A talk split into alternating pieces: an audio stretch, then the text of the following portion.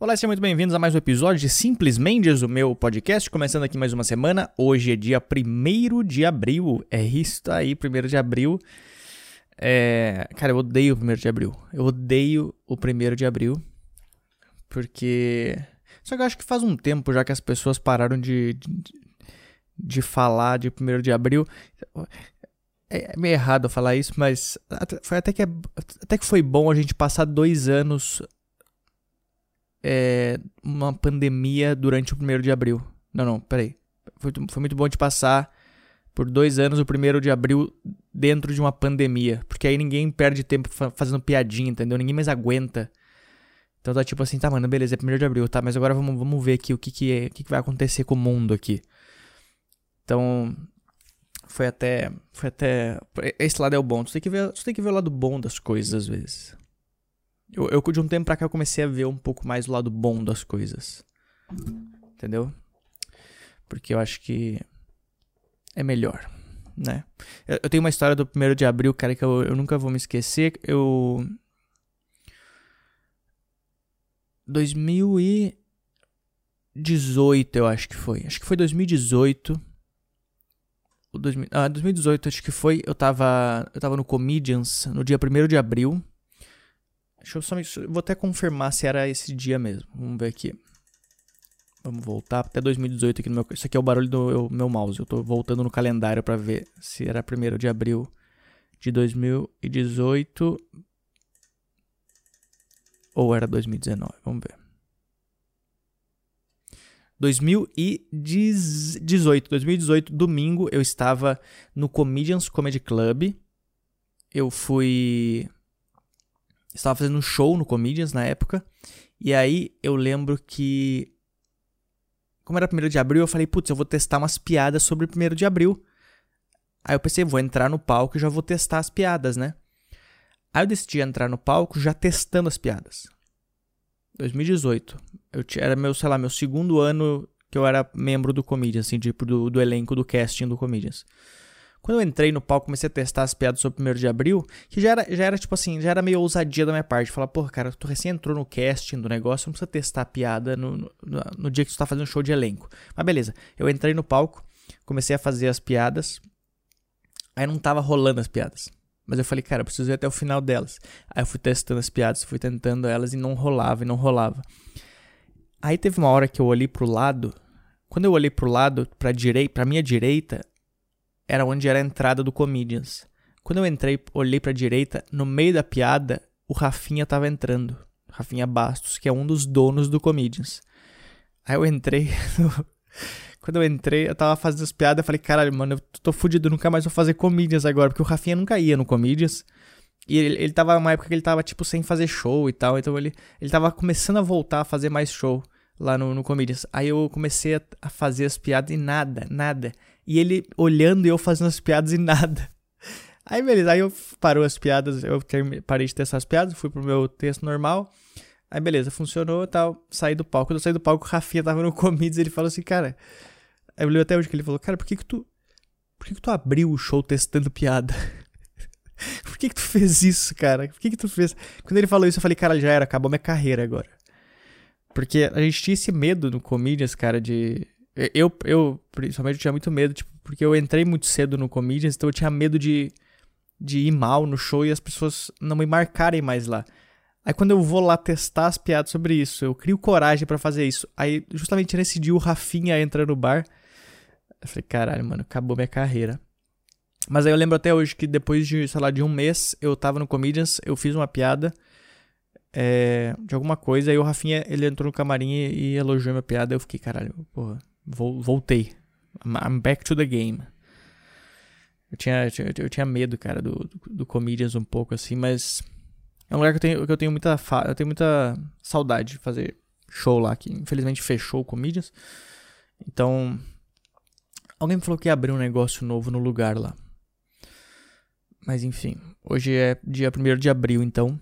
Eu, eu, eu vou ser bem sincero, eu não sei o que eu vou falar aqui hoje, mas vamos começar esse podcast. Eu só queria agradecer as pessoas que vêm escutando. Queria agradecer todo mundo que vem aí. É... Lembrando que se você mandar uma mensagem de voz para participar do podcast, pode mandar para DDD 11 9798 48700. E aí por lá a gente se tu quiser mandar uma mensagem de voz, tu aparece aqui no podcast. Eu não tô mais. Geralmente eu tava pedindo para as pessoas me mandar sobre algum assunto, mas eu, eu não, não tô mandando mais. Então, tipo, se tu quiser me mandar uma coisa, tu me manda. Se tu escuta esse podcast e quiser participar dele, mande para mim uma mensagem de áudio lá, beleza? Eu prefiro que mande. Algumas pessoas mandam por texto, mas eu prefiro que mande por áudio, porque é, senão eu tenho que ler a mensagem, entendeu? E o interessante é tu participar do podcast. Então, eu, é, fale, fale com suas, suas cordas vocais. Então vamos lá, começando o podcast agora. Um, dois, três e valendo!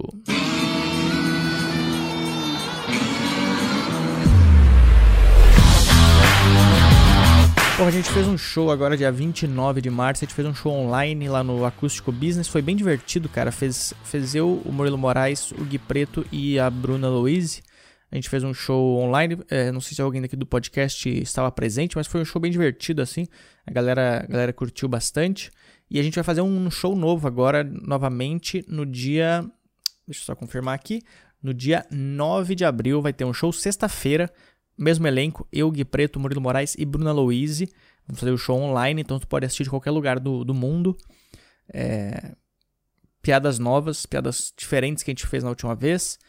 Então acho que vai ser um show divertido. Estou tentando arrumar algumas piadas, estou tentando mexer algumas coisas, mas ainda está muito difícil nessa época agora que a gente está meio parado, porque eu não consigo pensar em piadas novas. Então o que eu estou fazendo é mexendo nas minhas piadas antigas.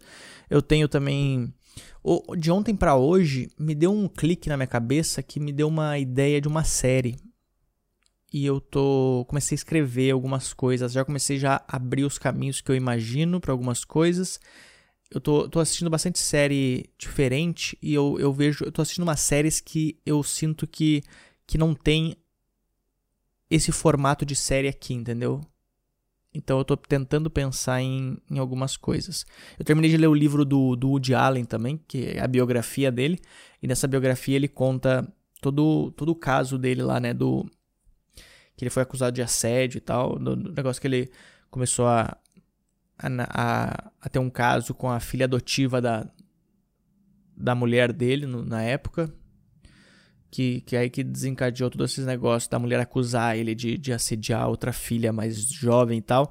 Eu, eu, vi, eu, eu, fiz o um negócio, eu li o livro dele e agora eu comecei a assistir o documentário que saiu no HBO. Se tu tiver no HBO, tem o documentário que é a, é a visão da mulher, da, da, da, da, esposa dele e da filha que se, é, diz ter sido assediada. É, são, são duas versões bem diferentes uma da outra. É, eu, não, eu, não, gosto de me posicionar, de falar o que, que eu, qual lado que eu tô, mas é, com o pouco que eu entendi dessa mulher, da, da, da esposa dele, ela é uma mulher bem doidinha da cabeça, assim. E o que o Woody Allen fala no, no, no caso é que a, a, a ex-esposa dele fez a cabeça da criança fez meio que uma lavagem cerebral com a criança desde pequena para ela é, é tipo martelar isso na cabeça que ela tinha sido assediada. E aí a criança veio com isso até até a vida adulta dela, porque ele, ele fala que na época a mulher falou, a criança falava que que tipo as funcionárias da, da mulher viam a criança chorando em casa e perguntavam o que acontecia. Ela falava, ah, é que a minha mãe, mamãe quer que eu minta, que o papai fez alguma coisa e não sei o que. Então são duas histórias, é uma história bem bizarra, assim. Então é, é legal ver os dois ângulos do negócio. Porque eu acho que isso que é, é legal, tu, tu vê os ângulos diferentes, tu vê as opiniões diferentes. É... São, são, são, pontos de vista diferentes, então tu consegue entender a história de uma maneira diferente da outra. Mas enfim, não sei por que eu tô falando isso, cara. Eu tô só sem nada para falar aqui. Eu, eu, recebi uma mensagem aqui, deixa eu ler uma mensagem aqui, vamos ver aqui.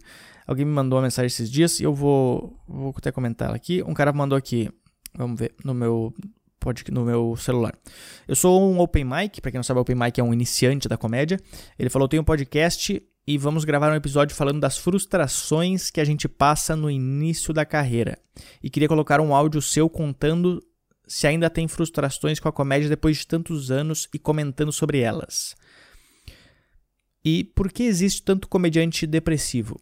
Cara, frustrações com a comédia eu tenho, eu tenho muitas. Se tu quiser pegar esse áudio e colocar no teu podcast, pode colocar. Eu, te, eu tenho muitas frustrações com a comédia porque porque não importa se tu, é, se tu é iniciante, se tu é profissional, se tu tá na metade, se tu tá no meio do negócio, tu sempre vai ter frustrações de acordo com a tua, com a tua fase da vida na, na, na comédia, né? Porra, quando tu, é, tu, quando tu é iniciante, tu tem frustrações que o cara que é profissional não tem, mas o profissional às vezes tem frustrações que o iniciante não tem, entendeu? Então são cobranças diferentes de, de carreira. É, porra, no começo da carreira de, de comediante eu tive muitas frustrações. Eu é, é, muito difícil tu começar a fazer comédia porque tu tem que entender o que, que tu tá fazendo no começo, entendeu? Tu, tu, tu, tu tem que entender que tu tá subindo no palco para fazer as pessoas rirem. Só que aí tu tenta pensar. Só que aí, ao mesmo tempo, tu fica pensando, porra, tu vê os caras. Quando tu vai começar a fazer stand-up, tu já assistiu muito comédia antes, então tu vê uns caras que estão fazendo há 30 anos o negócio, e aí tu é iniciante no negócio, tu tenta entrar e fazer a mesma coisa que o cara tá fazendo há 30 anos, só que claramente tu não consegue. Porque é, é tipo tu tu ser, tu começar no curso de medicina e alguém chegar para ti e te, te dar os equipamentos para tu fazer o negócio. O Seinfeld falava isso, né? Que, que o comediante, mesmo se tu for iniciante, é, tu já é anunciado, mesmo se for tua primeira vez no palco, tu já é, já é anunciado como comediante.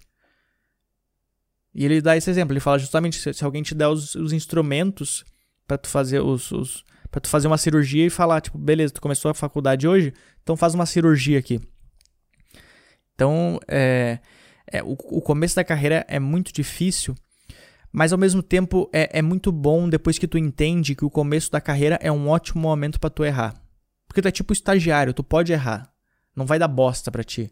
Tu tem só 5 minutos, tu faz só 5 minutos de show. Tu não vai ferrar com o show de ninguém e, e é normal errar. E é, é bom tu errar nessa fase. O que começa a ficar mais complicado é quando tu tá partindo da, da, da etapa de iniciante para a etapa de, de é, profissional já. Porque aí é um momento que tu tem que ter muito cuidado na, hora de errar, entendeu? Tu tem que saber a hora certa de errar. Não, de errar, não, não saber a hora certa de errar, ninguém quer errar, mas tu tem que saber a hora certa de arriscar, entendeu? Porque tu, ao mesmo tempo que tu tá começando a entender como que funciona a estrutura da, da, do teu show, da, da, da, piada, essas coisas assim, ao mesmo tempo tu tá mostrando teu trabalho para os outros comediantes que talvez vão te eh, comediantes e produtores que talvez vão te abrir espaço no futuro. Então, por exemplo, tu tem que cuidar muito bem se tu vai testar uma piada num show que pode que sendo que esse show pode te levar para um show muito melhor, entendeu? O que, o que eu fazia muito no começo foi quando eu cheguei em São Paulo, eu era iniciante, nunca tinha, tinha feito, sei lá, duas apresentações. E aí eu comecei a fazer. Quando eu arrumei meus cinco minutos iniciais, eu comecei a, a rodar no circuito com esses, esses cinco minutos pra galera conhecer meu trabalho. Aí depois que eu comecei, a galera começou a conhecer meu trabalho, eu falei, beleza, agora as pessoas que já conhecem o meu trabalho, eu já tenho um pouco mais de direito de errar perto delas. Então eu já posso testar a piada nova na frente deles, porque eles sabem que eu tenho o material que funciona. Então eu, eu, eles, e eles também entendem o processo, que eu preciso testar coisas novas. Então, esse meio termo é bem difícil, tem bastante frustrações, porque tu tem que. A tua cabeça, ela tá, tipo, uma, uma, explodindo no negócio, entendeu? E aí tem a outra frustração, que é o momento que eu tô agora, que eu tenho é, muitas frustrações. Eu não sou um cara famoso, mas eu também não sou iniciante, eu tô, eu tô no meio termo do negócio. Famoso eu digo, não famoso, eu digo comediante de sucesso. Eu não sou comediante de sucesso, que eu tô nem aí pra fama, mas é, eu tô eu não sou mais iniciante. Então, é, eu tenho as frustrações às vezes de, de ver a minha agenda, por exemplo. Eu vejo a minha agenda às vezes e ela não tem o número de shows suficientes que eu, que eu gostaria de ter. E aí eu começo a pensar, peraí, o problema será que é meu? O que, que será que eu fiz errado? O que será que eu... eu por que será que esse mês eu não tive tanto show? Então são pequenas frustrações que às vezes me atrapalham bastante. Uma coisa que me atrapalha muito que eu tava pensando esses dias, eu não sei se eu comentei, acho que eu comentei em algum episódio aqui do podcast, que era que por exemplo, eu sou um cara que eu faço show todos os dias. Tipo, se tem show, eu procuro algum para fazer. Se eu não tenho show marcado, eu procuro algum show para fazer, porque eu não gosto de ficar em casa. Porque na minha cabeça, eu, é tipo assim, se tem gente trabalhando, eu deveria estar trabalhando também. Não, não que eu leve a vida da minha carreira como uma competição com os outros comediantes. Mas na minha cabeça é, porra, cara, se eu decidir fazer isso, se eu decidir viver disso, eu, eu devo estar trabalhando. Eu preciso estar trabalhando o tempo inteiro. Eu não posso parar um minuto. Eu preciso. Eu preciso trabalhar. A minha cabeça é essa. Eu vim pra, eu vim pra São Paulo para fazer comédia. Então por que, que eu tô na minha casa agora? Por que, que eu tô. Se eu vim pra cá para realizar meu sonho, por que, que eu tô em casa deitado no meu sofá? Essa é a minha cabeça. E, e, e eu falo isso a muito comediante, cara, porque tem muito comediante que vem de fora, às vezes o cara é iniciante, e aí o cara ou o cara daqui de São Paulo mesmo, e os comediantes eles têm vergonha de pedir para fazer show nos, nos, nos, lugares. Só que eu falo para eles, cara, se tu decidiu fazer comédia, se tu decidiu talvez largar teu trabalho ou mudar, mudar da tua cidade para São Paulo para fazer comédia, tu vai ter vergonha de pedir? Então tu não quer fazer comédia, então tu, qual que, é, qual que é o, tipo, ou tu quer ou tu não quer, cara. Se tu quer o negócio, porra, tu tem que pedir. Eu fui um cara que eu sempre fui muito tímido. Quando eu cheguei em São Paulo, a primeira coisa que eu botei na minha cabeça foi, cara, eu vim pra cá, eu tô gastando dinheiro, eu tô pagando para fazer show. Eu tô, eu tô, eu tô pagando muito caro para realizar meu sonho. Tipo, caro de dinheiro mesmo. Então, se eu tô aqui, eu preciso pedir show pra galera. Então, é, foda-se se tu é tímido ou, ou, ou, ou tem vergonha de qualquer coisa, tu vai ter que pedir show. E aí eu botei isso na minha cabeça e eu comecei a pedir show pra galera. Mas enfim, a minha frustração no caso é o seguinte: eu faço show todos os dias e a minha carreira tá, tá num ponto. Eu não reclamo da minha carreira, minha carreira pra, pra mim tá, tá ótimo, tá, ela tá tipo. Não tá ótimo, eu sei que eu posso ter mais, ela tá ok. Eu tô satisfeito com a minha carreira, não tô satisfeito também, não tô satisfeito. Esquece o que eu falei. Eu nunca tô satisfeito, porque eu, eu sei que eu posso mais. Mas é tipo assim, eu não posso reclamar, é isso. Eu não posso reclamar da minha carreira, Porém, eu penso assim, se eu faço show todos os dias, a minha carreira ela deveria. É... Tem outros comediantes que não fazem show todos os dias. Então, às vezes, na minha cabeça, é, é, é que eu tento seguir a lógica. Só que não, na, na comédia não funciona essa lógica. Tipo assim, se eu faço mais show, minha carreira deveria estar melhor do que a da que a pessoa que faz menos shows. Só que não funciona assim. Então eu tenho essas frustrações que às vezes são coisas que eu, eu nem deveria estar perdendo tempo pensando nisso, entendeu? Mas é, é, é muito difícil, cara, essa, essa, essa carreira de comediante. É uma carreira muito difícil. Eu, eu não consigo imaginar carreiras mais difíceis do que essa. Sinceramente. Tirando, tirando tipo. Porque, tipo, tem, tem carreiras difíceis que tu precisa estudar muito e tal, mas beleza. Tu estuda muito, tu faz todas as coisas. Só que o problema da comédia é que ela depende só de mim. Só que ao mesmo tempo ela não depende só de mim, porque se ela dependesse só de mim, ela estaria muito boa, porque justamente eu faço show todos os dias. Então é, é uma coisa que tu não consegue explicar. É uma coisa. Tu tem que ter sorte. Eu, eu tive muita sorte quando eu cheguei em São Paulo. Eu conheci as pessoas certas, no momento certo, na hora certa. E, e isso me ajudou muito. Então é, eu acho que tem, tem o meu esforço, mas também tem muita sorte. Então eu, a, o que eu puder, poderia falar é que, tipo, não, não vale a pena tu ficar se frustrando, entendeu? Porque tem gente que reclama demais. É que o problema é que teve, teve uma geração nova de comediantes que veio depois de mim, que é, um, é, é, muito Nutella, entendeu? É o comediante que ele começou, ele já quer fazer no bar de comédia principal, ele já quer. Ele, ele, o show tem seis pessoas, ele não quer fazer o show, ele fala, eu não vou fazer show para seis pessoas, por que, que eu vou fazer show para seis pessoas? Então o cara, o cara ele acha que ele tá em, em outro patamar já, entendeu? Então tem muito comediante novo que é, é esse Nutella, que ele, ele não vai atrás de show, ele quer que chamem ele pro show. O cara tem cinco minutos de, de, de material que, que não funcionam. Ele fala assim: ah, ninguém me chama pra show. É lógico, ninguém vai te chamar. Ninguém ninguém precisa dos teus cinco minutos no show. Eu não, eu não vou eu não vou ligar pra um cara que é iniciante e falar: cara, tem como tu, é, por favor, vir no meu show aqui que eu, eu, eu preciso que tu faça cinco minutos de material sobre a sua primeira vez.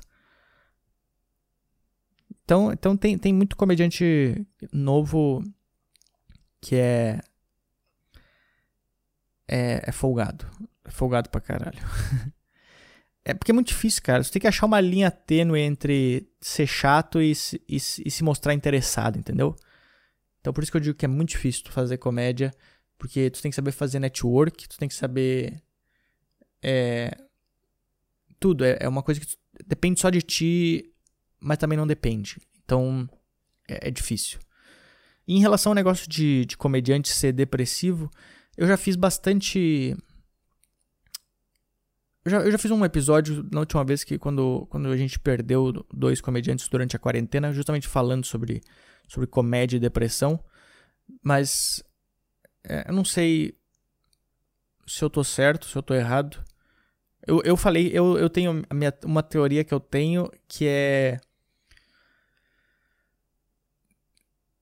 Que pelo menos para mim, eu sinto que é isso. O que passa na minha cabeça é isso. Tipo. Depois que eu virei comediante, eu parei de ver graça nas coisas. Porque eu não vejo mais graça, eu vejo a estrutura.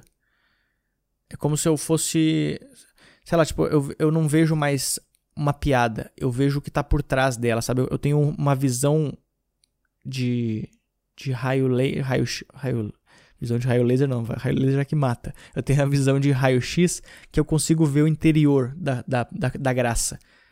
Então, quando acontece uma coisa engraçada, se eu, escuto uma coisa engraçada, na minha cabeça eu penso, por que, que isso é engraçado? Ah, isso é engraçado porque o cara fez uma comparação com não sei o que, isso é engraçado porque o cara fez uma regra de três, isso é engraçado porque o cara fez um exagero em cima de alguma coisa. Então, eu fico tentando pe pesquisar na minha, na minha, nos meus arquivos aqui o que, que foi que gerou a graça. Então, eu não, eu não dou mais risada das coisas. Eu, se eu acho uma coisa, se eu vejo uma coisa engraçada, eu só continuo sério às vezes e penso, putz, essa essa piada ela foi muito bem escrita. Isso aqui gerou uma graça nesse tal momento aqui. Então, eu não sei, mas na minha opinião é que, e na minha percepção é que eu, eu, eu, eu mais analiso as coisas engraçadas do que dou risada. Então, às vezes, eu não me divirto tanto como eu me divertia antigamente, rindo das coisas. Sabe o que, que me deixa, que me dá, me faz rir hoje em dia? É ver, tipo, gente caindo na rua, gente tropeçando, gente dando de cabeça na, na porta de vidro. Tipo, só essas coisas que, porque são uma coisa que eu não tô esperando. E é uma coisa muito genuína, entendeu? Então essas coisas são engraçadas. Eu, eu dou muita risada de constrangimento, de momentos constrangedores, que são coisas que, que são, são divertidas para mim. E, e, sabe o que eu tava fazendo outro dia? Eu tava eu, eu, eu, virei a pior pessoa do mundo agora, né? Eu já, eu já, comentei isso, que eu virei a pior pessoa do mundo, que eu, eu fico vendo palestras sobre saúde hoje em dia. Tem, tem duas coisas que eu faço a, minhas tardes agora. É escutar podcasts e ver palestras sobre é, saúde. Por exemplo, vitaminas que tu pode tomar, é, coisas, dicas de saúde. São essas coisas que eu faço na minha vida. Eu virei a pior pessoa do mundo.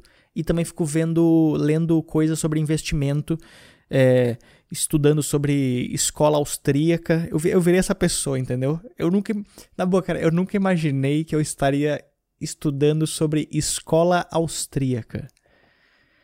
Eu, eu nunca imaginei que eu estaria fazendo isso, mas eu, eu fico vendo essas coisas. Eu, eu, coisa, é o meu novo hobby. E aí, o que eu tava. Eu tava vendo uma, uma, um podcast esses dias com um neurocirurgião. E ele tava comentando sobre a luz. A luz que, dos nossos, uh, que, que bate nos nossos olhos, a luz do dia, a luz da, da, da lâmpada, as coisas assim. E eles falam que, que a luz, do, a luz é, à noite tem esse negócio que tu não deveria ficar na luz. Porque teu, teu olho, ele, ele cria um relógio diferente e aí ele acaba com o teu sono. Se tu fica à noite com um lugar muito aceso, o teu olho ele entende que ainda é dia, então ele acha que ele não tem que descansar, então ele, ele continua aceso e trabalhando. E, consequentemente, quando tu acorda de manhã cedo, o certo é tu, tipo, abrir o máximo da tua, tua janela, ficar perto do sol pro teu olho entender, porque ele cria esse relógio que ele entende. Beleza, agora é dia, é hora que a gente tem que fazer as coisas. E aí eu tava, o cara tava falando bastante sobre isso, ele tava falando sobre dopamina, essas coisas assim, né? Essas coisas de dopamina, serotonina, essas paradas assim. E a dopamina, é, ele diz que tem um estudo que, que quando tu fica sem dopamina, acho que é um negocinho, eu não sei direito, mas basicamente é isso. Quando tu, tua dopamina está muito baixa, tu tem é, tendência a ser mais depressivo. E ele falou que uma das coisas que baixa muito a dopamina é esse contato com a luz. À noite, porque ele, ele sei lá, o que, que ele faz, tô, tô, ele reduz ele, ele reduz a tua dopamina. Acho que, sim, basicamente, é, resumindo, acho que é isso. E aí eu tava pensando nisso e eu tava, comecei a associar as coisas e pensei, cara, se é, o, o contato com a luz à noite pode deixar, tipo, resumindo, depressivo, talvez é por isso que talvez muitos comediantes são depressivos, porque eles ficam expostos à luz, tipo, num, num puta foco de luz gigante por, sei lá, por mais de uma hora, às vezes à noite. Às vezes é, é, tipo uma da manhã eu tô com uma puta luz na minha cara de fazendo show, entendeu? Então eu não sei. Eu devo estar tá viajando, cara. Com certeza esse episódio aqui é. Se algum médico escutar isso aqui, eu sou preso, com certeza. Mas então, cara, é, eu acho que. Mas ao mesmo tempo, tem muita gente que fala assim, ah, precisa ser. É, tem, tudo comediante depressivo. Não, acho que não é tudo comediante depressivo. Eu não, eu não sou depressivo, eu já tive momentos depressivos. Eu já tive momentos tristes. Momentos tristes eu tenho direto. Mas acho que tem muita diferença entre estar triste e depressivo. Mas eu não. Eu não acho que, que todo comediante é depressivo. E. Enfim. Eu não sei, cara. Eu não sei nem porque eu fiz esse episódio do podcast. Eu não falei nada com nada. Eu só, só viajei demais aqui. É que, porque é foda, cara, porque eu não, eu não tenho. Eu não tenho show não é nem o problema de não ter show, o problema é de não estar tá saindo de casa, então eu não tô vivendo a vida, eu não tô, sabe, exercitando a minha cabeça direito. Eu tô fazendo essas coisas em casa, de ficar lendo e tal, mas são coisas que não, não me abrem a mente para falar aqui no podcast sobre coisas. Por isso que eu, às vezes eu peço pra galera, tipo, mandar alguma, alguma dica de, de, de coisa, algum assunto interessante, porque eu acabo ocupando um pouco do meu tempo, às vezes é, surgem novas ideias também. Mas enfim, é isso aí. É, não sei se alguém vai escutar esse podcast até o final, mas tu escutou esse podcast até o final, muito obrigado e desculpa. e. Se quiser mandar mensagem pro podcast também, DDD 11 9798 48 pode mandar um e-mail para mim também, podcast@lucamendes.com e espero que esteja tudo bem com vocês. Nos vemos na próxima semana e até mais. Valeu!